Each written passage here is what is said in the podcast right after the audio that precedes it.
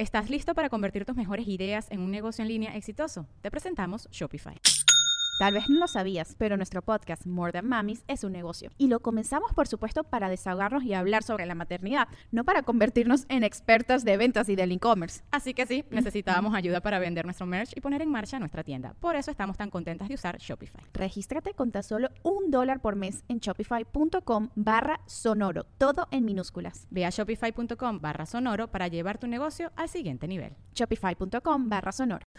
Hola a todos y bienvenidos a un nuevo episodio de Negra como yo. Yo soy Gisette Rosas y en este podcast se habla de afrolatinidad, de negritud, de body positive y de amor propio. Quédate con nosotros.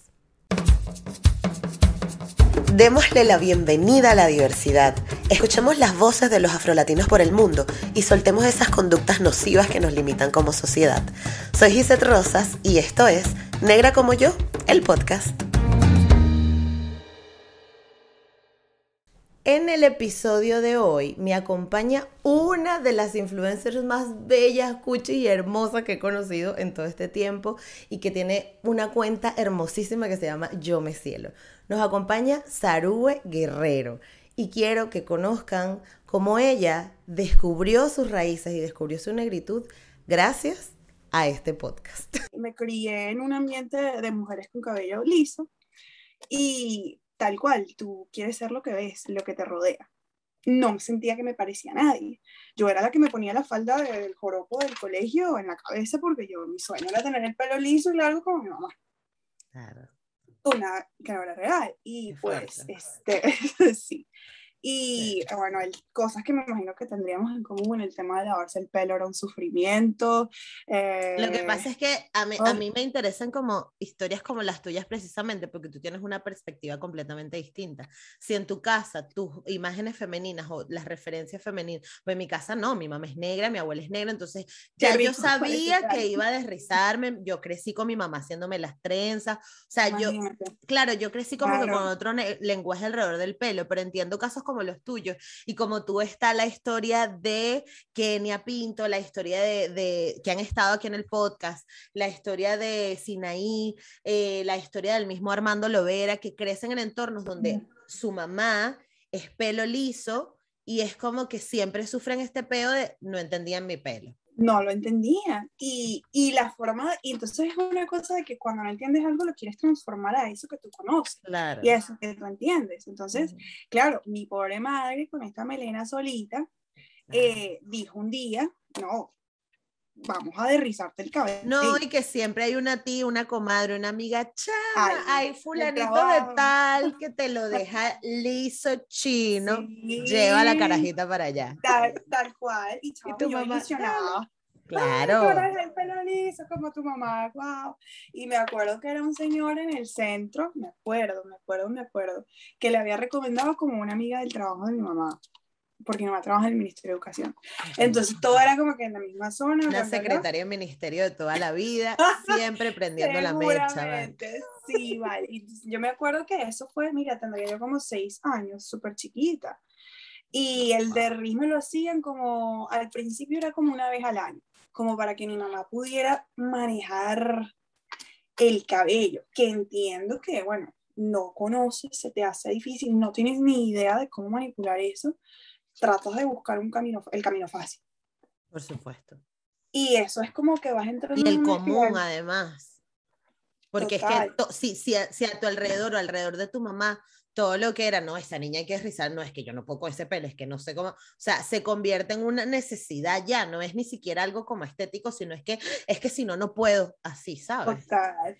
Y se torna, y de repente empiezas a escuchar los términos que son pelo malo, eh, tienes un cabello difícil, entonces de repente todo lo que se trata, todo lo que está alrededor de tu cabello tiene una connotación, una vibra negativa.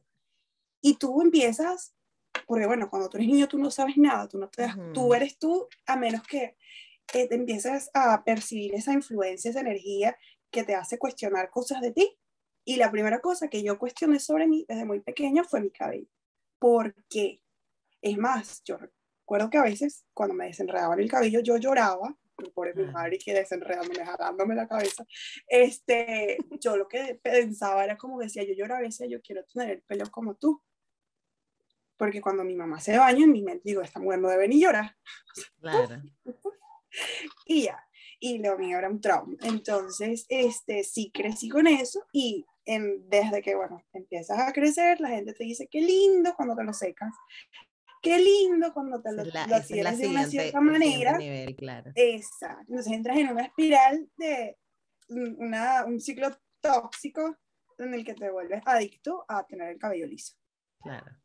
Pero, pero dejando un, un poquito de lado la historia del pelo, que luego, luego la retomamos, ¿cómo eras tú de niña? Porque es que yo te veo que eras como cuchi, que eras como una niñita que uno la ponía ahí a jugar y se quedaba ahí. Tal cual. Ay, viste. Así como me lees, tal cual. Tranquilita, cero problema.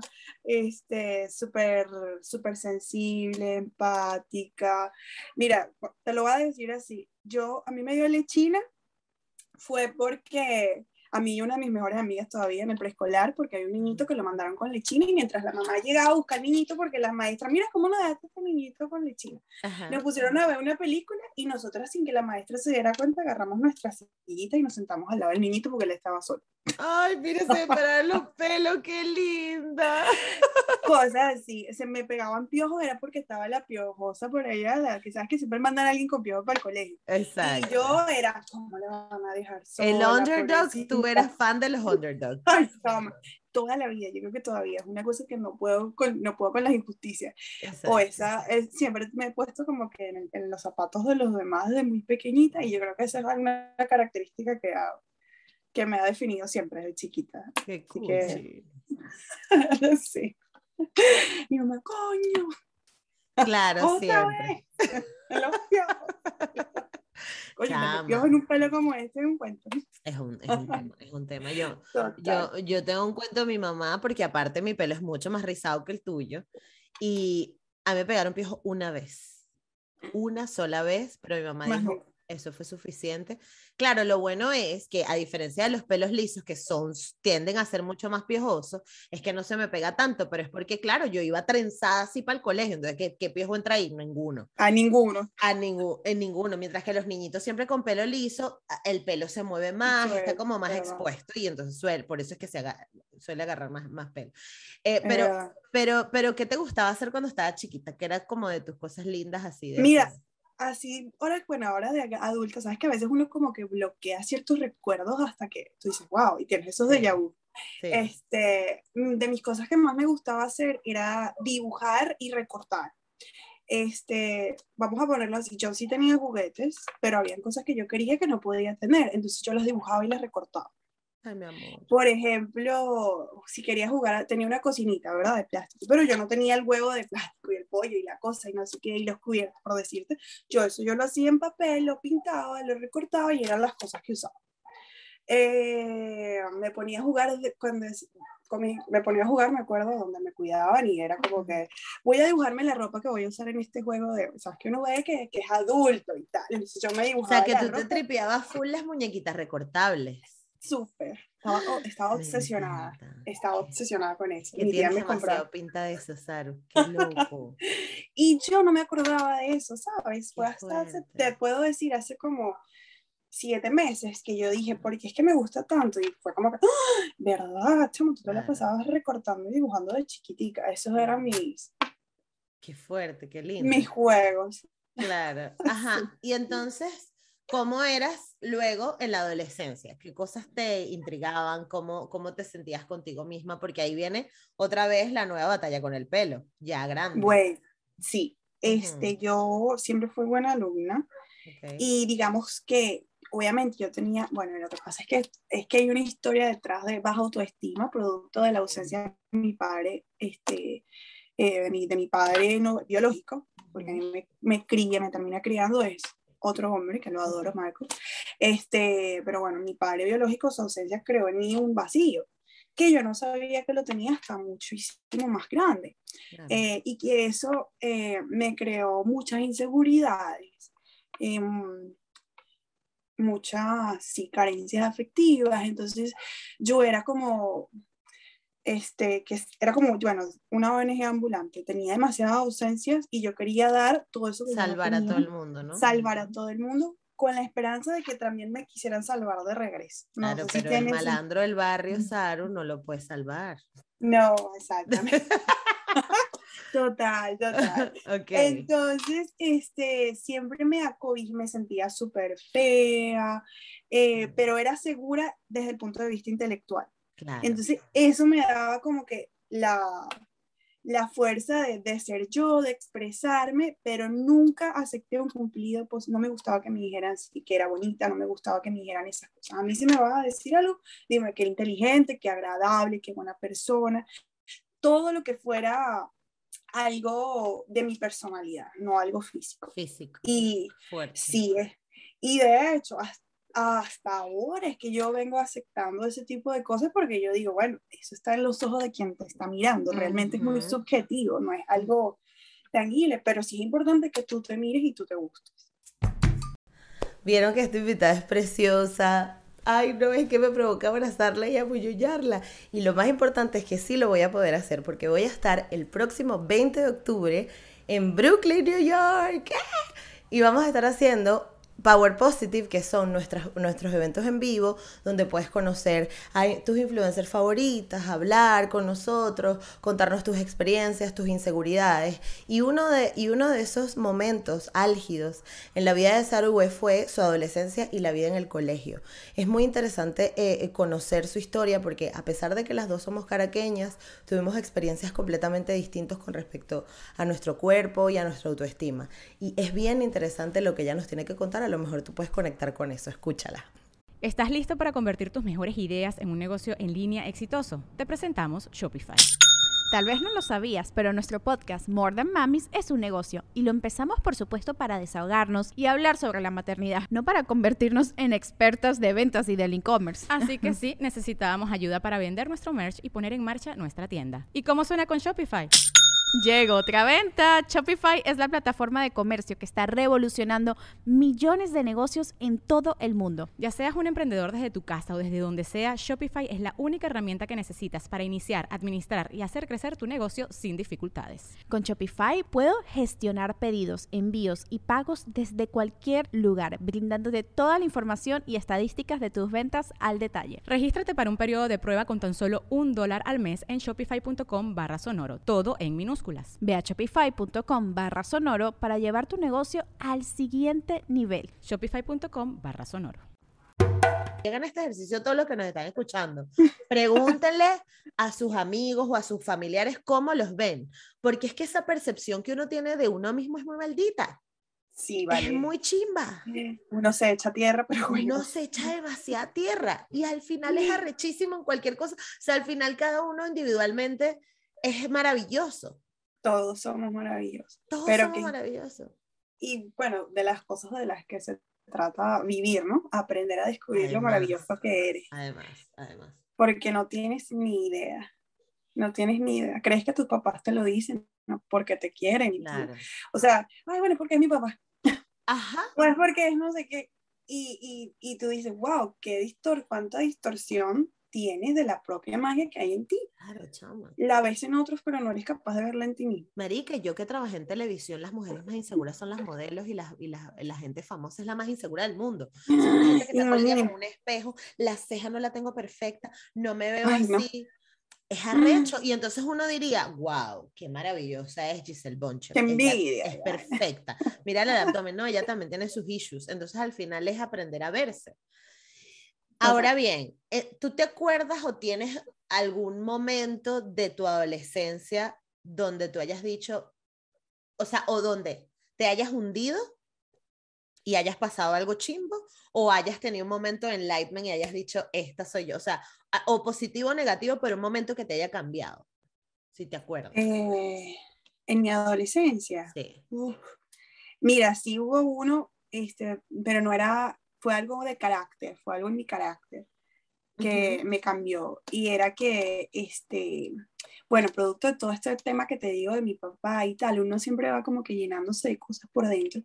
Entonces yo me, bueno, mis amiguitas se dieron cuenta que yo era como que muy rencorosa, ¿no? Era como que no mm. perdonaba una. Yo, porque si así yo soy tan buena, ¿cómo me van a hacer alguna broma a mí? ¿Cómo me hacen una maldad? ¿Cómo lo permiten? Entonces me dolía muchísimo. Este, y ellas me hicieron como, ellas me hicieron como un, ay, ¿cómo se llama? intervention. Ay, una intervention, sí, chamo, me agarraron así todas, mira, tenemos que hablar contigo, y como con 14 años. Y yo dije, ¿qué pasa? Y tu batida. Oh, sí, yo dije, es esto, traición. Y entonces ellas, no, que tienen porque te vas a quedar sin amigas, tú eres muy buena, pero uno no te puede, uno no puede fallar contigo, porque entonces tú eres como que de que de lo mismo, claro, creyéndome yo muy perfecta a nivel de conducta, ¿no? Entonces era súper, súper dura jugando a los demás. Y eso me dolió, me dolió muchísimo y a ese a los 14 años aprendí que uno, uno tiene que ser gentil con las personas que uno quiere y con lo que, los que te rodeas, que las personas no son perfectas, así como yo tampoco lo soy, que creyéndome tan perfecta realmente estaba cometiendo errores y estaba lastimando a la gente que quería. Entonces, eso fue como que un cambio en, en mi carácter y algo que se ha quedado conmigo pues desde, hace cinco años. Ay, en, tus early twenties, en tus early twenties, de verdad, aquí. La vida adulta de Saru, fuiste para la universidad, te fuiste, ¿qué, qué, qué, qué ha pasado contigo? Sí, bueno, nada, muchas cosas. O sea, ayer, pues, me refiero. Sí. Mira, ya me, me, acordaste una anécdota rapidito, pero es que esa ya no era adolescente, estaba ahí como que ya en, los early, de verdad, los early 20. Algo que me cambió por esto fue negativamente, que me cohibió muchísimo a nivel este, de expresarme y tal. yo, me da risa cuando te describiste ahorita que dijiste que tú fuiste hippie, que tú fuiste todo y tal. Yo siempre quise ser, no me gustaba ser como los demás producto de esta misma cosa, yo no me quería ver como las otras niñas porque yo sabía que no me veía como ellas, entonces yo tampoco quería hacer ese esfuerzo. Yo tenía que destacar, siempre sentí que debía destacar en otra cosa que no era lo que destacaban los demás. Entonces yo fui ponqueta, hip hopera, amé, o sea, las gorras, no sé qué, todo, este, odiaba el rosado, irónicamente lo odiaba. ¡Qué fuerte, loca! Mis 15 años me vestí de negro, mi mamá, pero no, yo no quiero nada de Claro, escuchando My Chemical Romance y que, todo porque yo soy mala. Party, chaval, y decían, no, olvídense eso. y entonces siempre tuve como esa cosa, ¿no? Eh, cuando ya estoy más grande, imagínate, en la época de Gossip Girl, yo era de que loca mal. Y decía, no, mira, esas mujeres con esas medias de colores, todo tan diferente, tan ellas mismas, cada quien con su personalidad, ¿no? Como se lo proyectaban. Y este, yo tenía medias panties de colores y tal, yo me lanzaba mis rumbas y yo dije, vámonos a rumbear. Y yo con mis pintosas de, mis pintas locas, que yo me sentía divina. Chama, me han rebotado en una discoteca en Caracas. Por andar como una loca. No, me veía bien de panito, todavía lo digo, lo defiendo hasta el calamuerto. No tenía medias panties amarillas y un vestido negro, unas botas como negro con blanco. Chama, yo me sentía superhéroe. Te tienes que quitar las medias. No, pues yo no me quito las medias y nada, el orgullo siempre adelante y me regresé a mi casa llorando. Claro, yo no lloré ahí, yo me sentí humillada. Yo dije, por favor, a mí. A mí. Y me regresé. Ese día guardé mis medias y me guardé todo eso, esa parte como que creativa, como que me la guardé y la encerré y dije, no, no lo aceptan, no lo entienden y me, me sentí como que me, me desgasté, sentí que dije, siempre he tratado de ser y la gente no entiende, no respeta.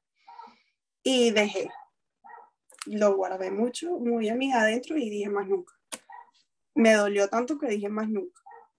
Chama, pero o sea, ni esa conversación de tus amigos, ni esa intervention a ti te agarró, te jabonó, te enjabonó. No, en ese aspecto me lo hice yo.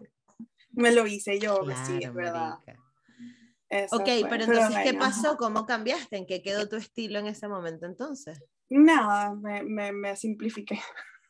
Okay, me, me, simplifiqué muchísimo, muchísimo, muchísimo. Me cuidé de usar colores.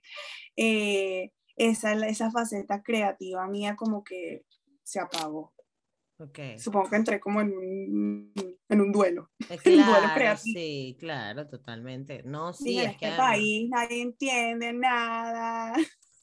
Ah, claro, porque tú eres de ese rollito, de ese rollito neoyorquino, por supuesto. Ah, claro, aquí es como que, ¿quién quiere ser? Claro, esa es, la, la, estar aquí me abrió esa parte de mi corazón otra vez. totalmente. ¿Y hace cuánto, hace cuánto te fuiste a New York? Hace cuatro años y medio que ven, que llegué. Sí, bueno, la, la, historia corta, yo estudié, yo soy ingeniero mecánico, me gradué en la Simón, venía a hacer, venía a ahorrar porque iba a hacer un máster en España, en la Universidad de Málaga, eh, me habían aceptado, no sé qué, necesitaba como un poquito extra ahí, eh, aquí tengo familia, y eso fue lo, en lo que me pudo apoyar mi familia, como que aquí tienes techo, a, ver cómo tú haces. Y nada, en el camino conozco a, este, a mi pollito, nos enamoramos, enos aquí. Y, y la ciudad fue no solo en el amor, sino en el amor como pareja, sino también en el amor hacia mí como persona. Este, estaba justamente, sí, se expandió todo. Yo estaba en esa búsqueda justo antes de venir, eh, de entender, eh, despertar, el despertar de la conciencia, lo que le dicen, y todo fue como que, puf, puf, encajando. Yo, la ciudad, sí. Qué brutal. Qué fino, qué fino. Sí, o sea, me, me, siento muy relacionada también con eso porque me pasó igual en Barcelona. Yo voy a cumplir siete años y aquí ya, pero, pero fue igual. O sea, fue, fue como que yo sentía que en Venezuela, o sea, yo sentía que en Venezuela no era yo.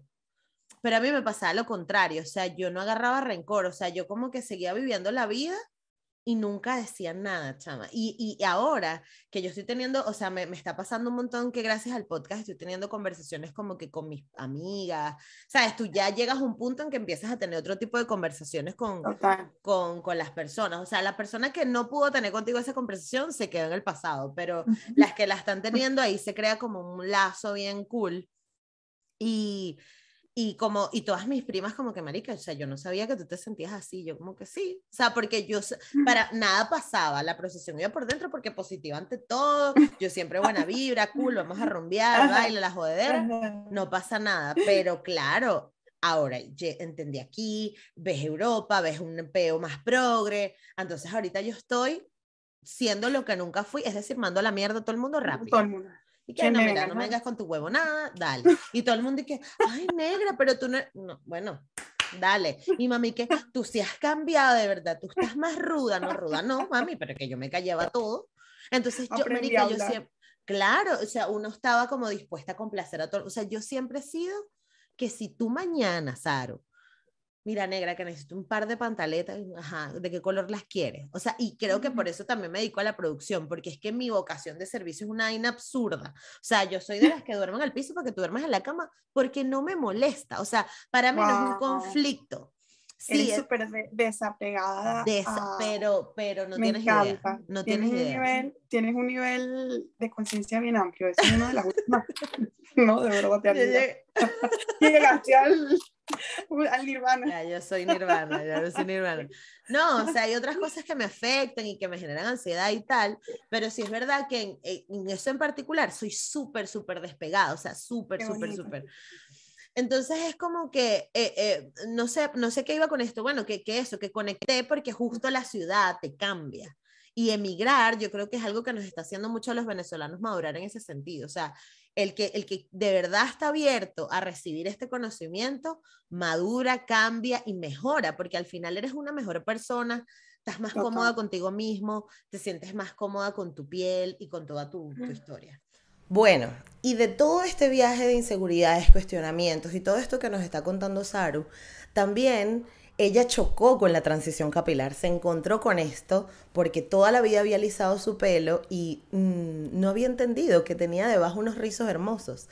Lo más cool de todo, y esto es una, una anécdota muy linda, es que nosotras nos conocimos por redes sociales, ya nos desvirtualizamos, este año nos conocimos en persona, cuando yo estuve en Nueva York que pasé cuatro horas ahí y de ahí quedó la idea de poder hacer estos eventos en vivo que vamos a hacer el próximo 20 de octubre en Nueva York, eso, para tener un conversatorio donde podamos sentirnos seguras de hablar de nuestros miedos y de la desconfianza y de, y de nuestros complejos y todo. Y justamente la amistad de Saru y mía nace de esta forma. Ella me escribió por justo el día que se iba a hacer el gran corte, que es uno de los días más importantes cuando estás haciendo transición capilar, porque es cuando ya 100% tu pelo es rizado, es natural, no usas químicos y es un proceso personal y emocional bastante duro y bastante difícil.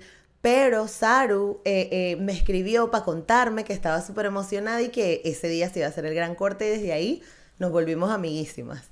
Y mm, ha sido como una historia bien bonita y yo quiero que tú escuches cómo ella vivió su transición capilar porque además es, relativamente reciente, pero fue, e, es, una cosa como muy espiritual y muy emocional más allá de lo estético. Eh, bueno, ella que te cuente. Cuéntanos entonces tu historia de transición capilar. Ok, todo comienza. Pláyate. Mira, yo estaba usando unos productos buenísimos para el cabello que había conseguido aquí con una chama este, venezolana, ella, por cierto, Gocha, y la garaja es súper profesional.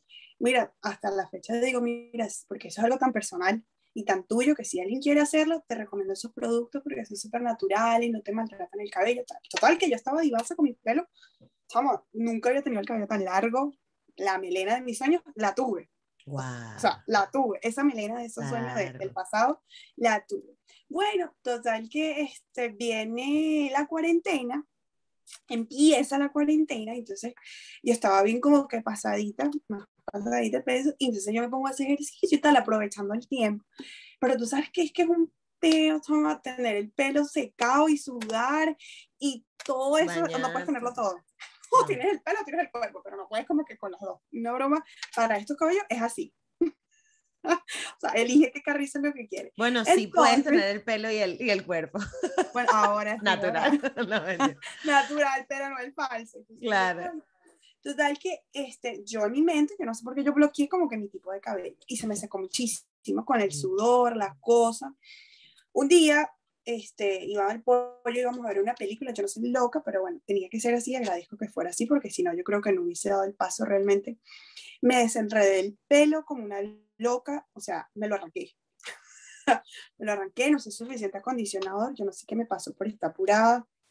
Me quedó como una bola así gigante de cabello en la mano. Yo le tomé fotos a eso, por cierto, tengo que hacer un video porque no lo he terminado. En una foto, una bola de cabello gigante. Yo dije, ¿qué hice? Chamo, cuando salgo del baño que me veo, y yo digo, ya va, yo me veía como menos cabello. Y luego yo me lo sé, bueno, aparte me lo seco, me lo plancho, hago todo lo que hacía y me veo que tenía como que poquito pelo aquí abajo.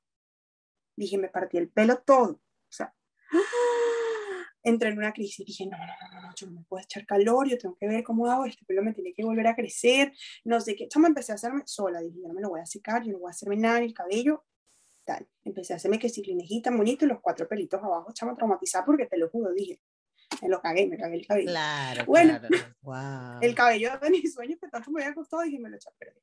Total que en ese proceso... Y esa gocha recha, porque entonces el trabajo de la gocha ¿Qué bolas tienes tú? No, ya, no fueron los productos. Y dije, no, chama, no fuiste tú, fui yo, fui yo, o sea, fui yo, yo fui la que me lo hice. Bueno, total que en este proceso de repente veo como que lo, pasa lo de George Floyd, para descanse, todo este movimiento.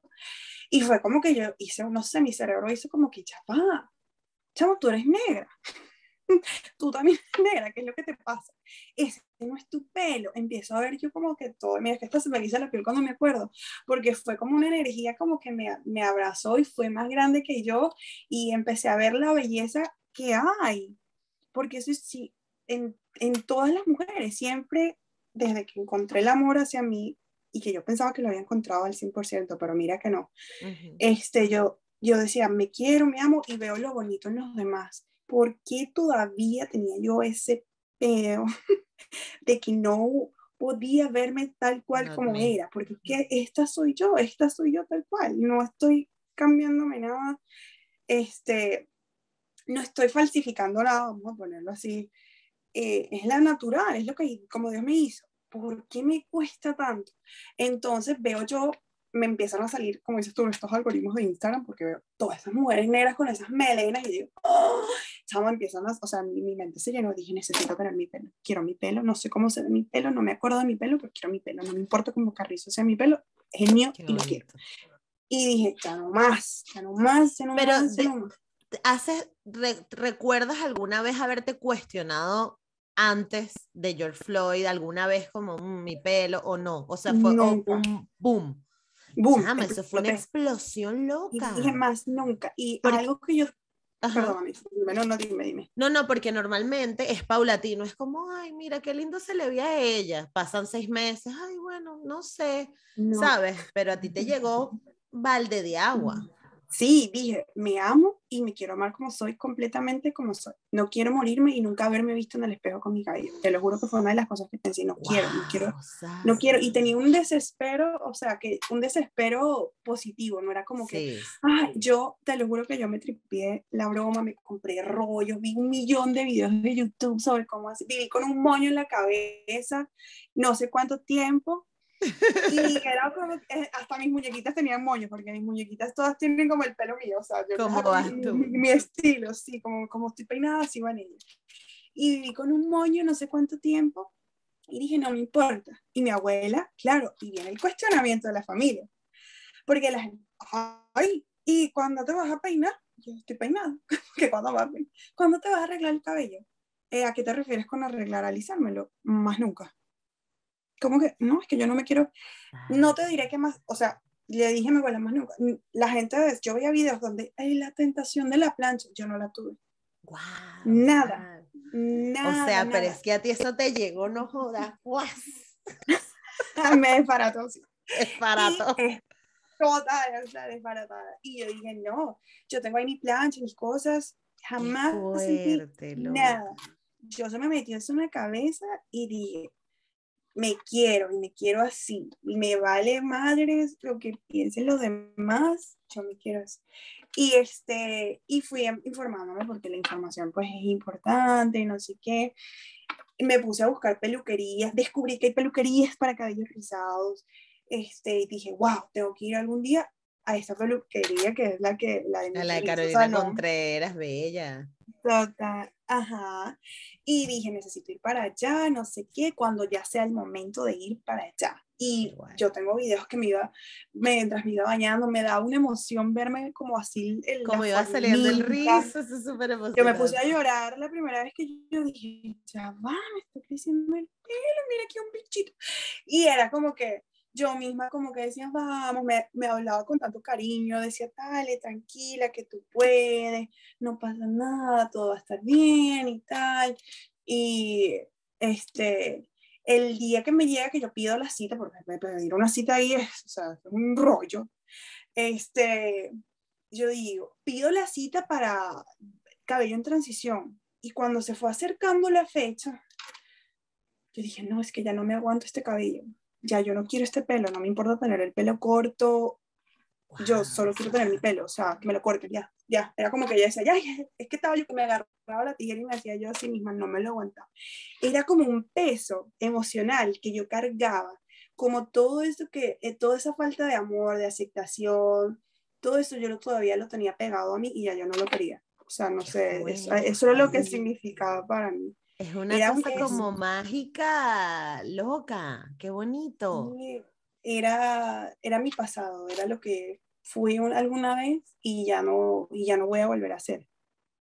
Y te lo juro que a mí, que tú veas que es un pelo secado, no, por ahora de verdad que no se me antoja, pero ni en nada, que secarme el pelo. Ah. Claro, y que además tú haces moda, porque ahora vamos a hablar de tu contenido y de tu cuenta de Instagram y de las cosas hermosas que haces. Ah. Entonces te pregunto, ¿tú crees que el contenido que creas influyó en esa decisión, de cierta forma? Sí, sí, porque de hecho cuando pasa todo esto, yo siempre he sido de cuestionarme mucho, ¿no? De, de hacer mucha introspección desde chiquita. Y yo dije, me siento hipócrita. Okay. Me siento hipócrita porque cuando yo hablo del amor, eh, el amor, ¿verdad? Este, propio hacia, cual, hacia cualquier persona, el amor en general, este, siempre va hacia la esencia, ¿no? Lo, la esencia, lo que tú guardas, lo que tú eres.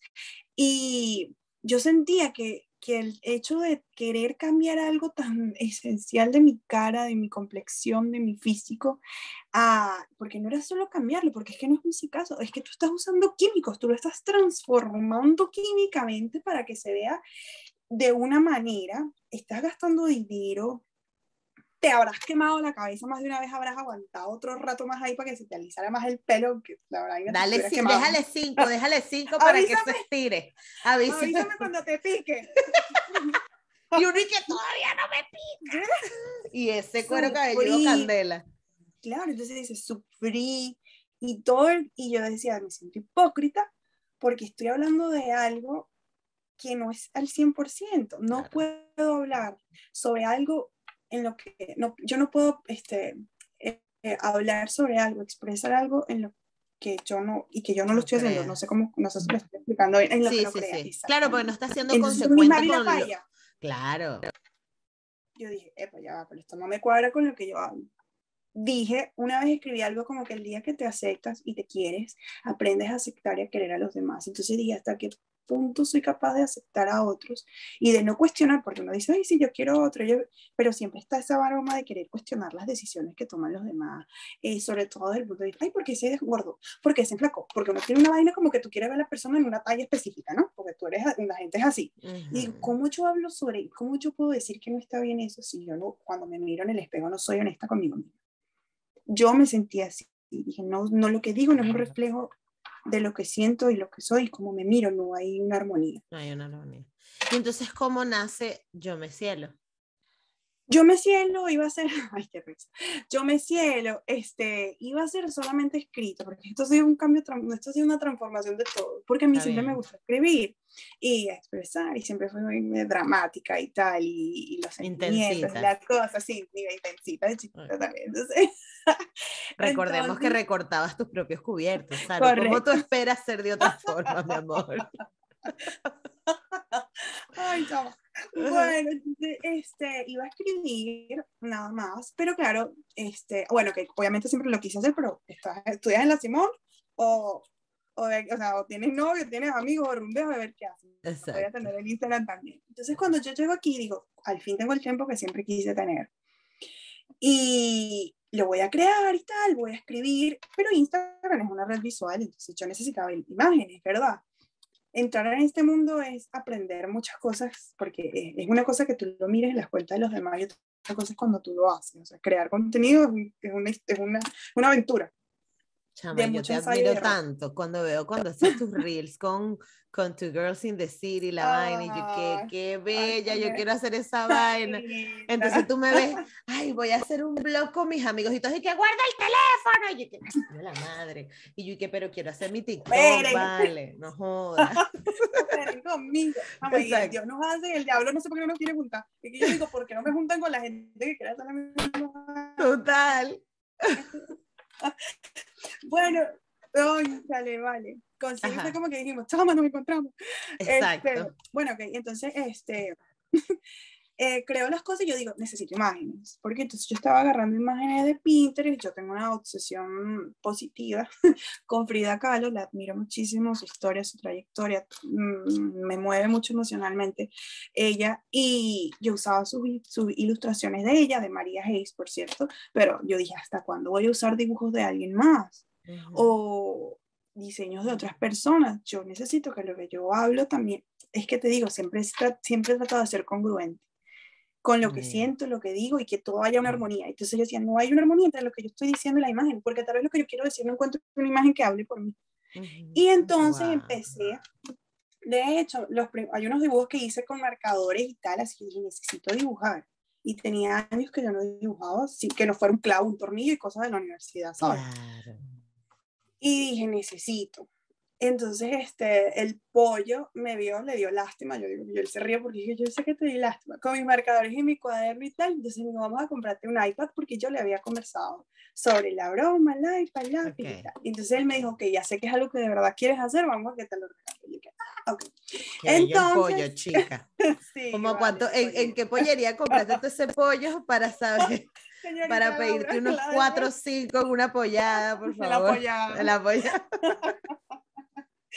bueno, estamos ahí. Entonces, nada, comencé. Y así como comencé fue otra historia. Me cambié de una escuela de arte Y eso, mm. pues, tuve una profesora que fue como que mi, la que me desbloqueó creativamente, se llama Riaki, es japonesa, sí, y fue como que dije, lo que sea que dibuje, y eso ya es otra cosa, y tiene que salir de tu corazón porque yo hablo de mis de sentimientos, emoción, no es la estética, es y que esa vibra se ve en tu cuenta, marica, porque es que tus dibujos no son perfectos así, pero son tan bellos, o sea, son... Oh, y, lo, y puedo, hacer, puedo hacer cosas así, ¿sabes? Más. O sea, déjame mostrarte algo rapidito aquí como... A ver. ahora, por ejemplo, esto lo hice yo en acuarela. Ah, mi, mierda, esto lo hice yo en acuarela. Arrechísimo. Los que estén en Spotify tienen que venir a YouTube para que vean el dibujo de Saru. okay. Pero, este, no es lo que vibra conmigo, porque yo no se trata de lo que es lo bonito, es, es esa cosa que y me gusta que se vea así, que no se vea perfecto, porque las personas no somos perfectas, los sentimientos no son perfectos. Entonces es como que no me gusta que sea perfecto. Me encanta. De hecho, no soy fan del realismo precisamente por, porque no me gusta que me digas que lo real es lo que se ve tal cual y lo perfecto, porque de hecho hasta lo que miras realmente no es lo que miras, ¿sabes? Cómo lo estás percibiendo. Entonces es como una cosa así que, y bueno, y entonces, total, que estas son las muñequitas y las florecitas y las cositas que hago, vayan a mi cuenta si quieren saber de qué estoy hablando. Ajá, pero el yo me cielo, ¿de dónde viene? Ah, bueno, hay un poema que escribe, una carta que le escribe Frida a un amigo de ella, este, con quien se rumoraba que tenía un romance como tantos, pero yo pienso que no. Entonces, eh, tal vez en ese no hay, bueno, un cable pelado ahí. Y eh, ella le escribe y le dice, se pueden escribir, se pueden este, inventar verbos, quiero decirte uno. Yo te cielo. Así mis alas se pliegan, bla, bla, bla, y ella en esa carta describe un amor tan bonito, tan profundo, tan inocente, tan real, este, que yo dije, wow, o sea, ella inventó ese verbo y se lo, lo estaba, lo está, se lo está dedicando a alguien, claro. está expresando, ¿verdad? ¿Qué pasa si yo todo ese sentimiento que yo siento que está ahí contenido en esas palabras, lo, lo, lo invierto en mí, o sea, me lo, me lo dedico a mí? Lo conjugo en primera persona. Yo me cielo. En vez de yo te, yo me. Entonces yo me cielo es una sumatoria de yo me amo, yo me respeto, yo me entiendo, yo me quiero. Eh, es una sumatoria de muchas cosas. Eso es lo que significa. y bueno, y ahora, este, pues, todo es un crecimiento es importante para mí que, que, la cuenta no sea solamente, tal vez no todo el mundo resuena con eso. Y eso es una de las fallas que tiene a veces este, el que consume cuentas y contenido, porque a mí me ha pasado que tú asumes que esa persona es solo eso, ¿no? Y que no es más nada. Entonces es como que, ok, a esa persona le gusta hacer eso, pero no es solo eso. De hecho, cuando eres un, un ser humano creativo, crear es algo que disfrutas, no importa qué estés haciendo. Te tripeas hacer una torta, te tripeas dibujar, te tripeas ir a pintar, te pones, o sea, es el reel, el TikTok, porque te gusta crear y tienes esa cosa en tu mente que quiero inventar algo, quiero hacer algo y te divierte. Entonces, a veces hago otras cosas, este, porque son cosas que me gustan, pero que este, tal vez no todo el mundo sepa, yo no solo hago dibujos, pues, de muñequitas, mira, hago otro tipo de cosas. Claro. Entonces, bueno, no, abordo, estoy haciendo cosas en arcilla. Pero tú ya, detente. Estás en una vaina, un, un, un, café rosado, una torta, después te vas para allá, después borda, después cerámica, después, coño, qué arrecha. Pero me encanta, me encanta porque algo, o sea, algo, algo va a salir de ahí. Yo creo que es mejor o sea, lo mejor que puedes estar haciendo es mantenerte en movimiento, sobre todo cuando eres creativo, pues. Ah, eh, es mantenerte en movimiento, mantenerte inspirada. Y, yo creo que, y yo creo que tú tienes además ese filtro bonito de la vida, de encontrar belleza en esas cosas, de estar todo el día pendiente de, de qué se está haciendo para tú, cómo disfrutártelo, tripeártelo. Eso es muy lindo. Sí, gracias, Anita, gracias. Sí, me encanta. Me hace muy feliz. Y me da risa porque yo misma tengo mis horarios en mi cabeza. O sea, tengo que llegar del trabajo, sentar a mi cocina, que necesito tener el tiempo para pintar o hacer algo, porque es que si no, yo me siento mal, es algo como que no, soy feliz. Digo, coño, llegué cansada y no pude. Bueno. Y también, y también que tienes un trabajo que demanda mucho, entonces también es lógico que quieras como, ya va, nada de gente, quiero, necesito mi momento para mí. Pero me encanta. Me encanta y de otras cosas que me encanta fue haberte conocido porque es como que eh, conocerte aquí y yo creo que las personas que escuchan o vean esta entrevista, luego cuando vean tu cuenta van a decir, sí, es así. o sea, porque yo hoy completé la pieza y que, que Cuchi Saru en Instagram, que Cuchi ¿Será verdad? Será, sí eres, sí eres. Para finalizar este podcast, recuerda que nos puedes encontrar en todas partes, como Negra como yo, en Twitter, en Instagram, en Facebook, estamos. También tenemos un Patreon donde puedes colaborar mes a mes con este proyecto si te gusta, si te lo vacilas.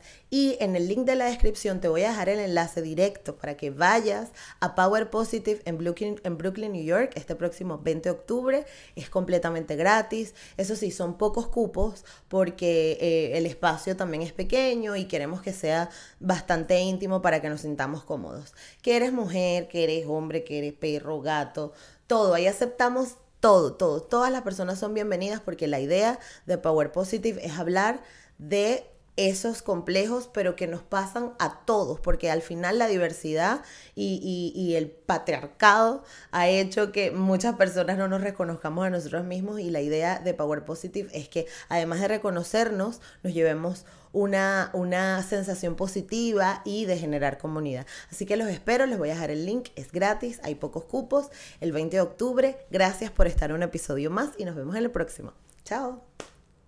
Negra como yo, el podcast.